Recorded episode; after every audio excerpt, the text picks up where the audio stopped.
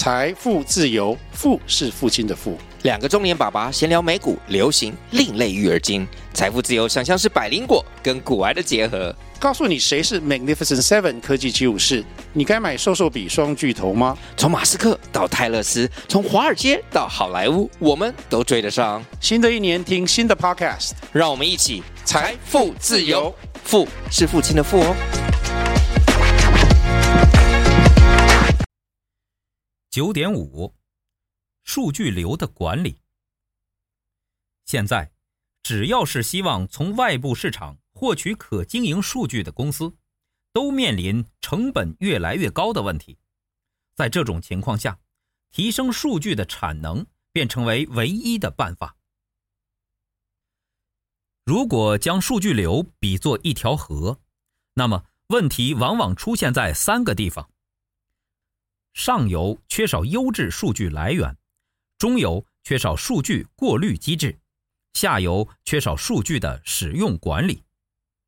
与此同时，公司内部的各数据使用单位可能出现数据定义没有统一标准，不能协同执行的情况，或是不站在客户角度，只站在公司立场，以销售结果为目的设计流程，准备配套措施。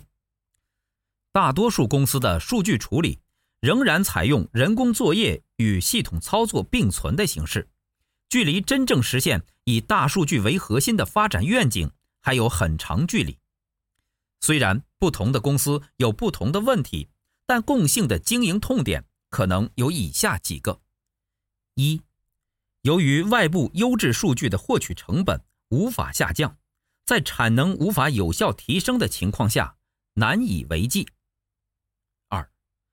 由于内部缺少对客户和数据的统一定义和分级管理，造成数据使用混乱、资源浪费和沟通内耗等问题。三，由于部门之间的横向沟通协调存在障碍，造成口径不一、工作重复和报表数据错误等问题。四，由于数据获取存在不确定性，理论上，应该从需求反推资源，但实际上往往有落差，需要上下游不间断的沟通协调。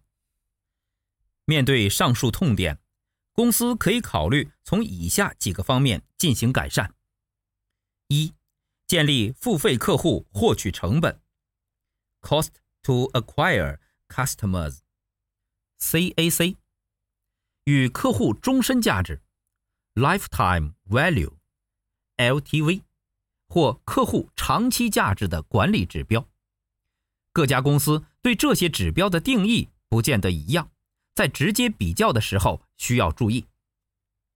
二、建立以营销漏斗为基础的统一定义和分级管理办法，将数据分为访客、潜在客户、客户、忠诚客户等，并规范相应的数据流转。接触策略、过滤机制、管理办法等，同样，各家公司的定义不一样，直接比较也没有太大意义。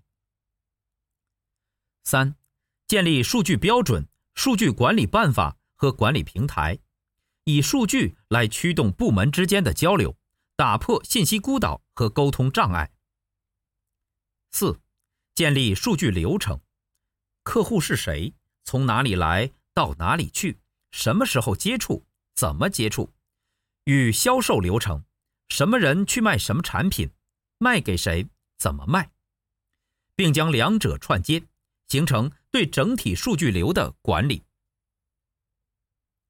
本节思考重点：一、数据流的上中下游可能出现什么问题？二、你公司的数据管理有什么痛点？可以怎么改善？三，为什么要建立 CAC 和 LTV 的管理指标？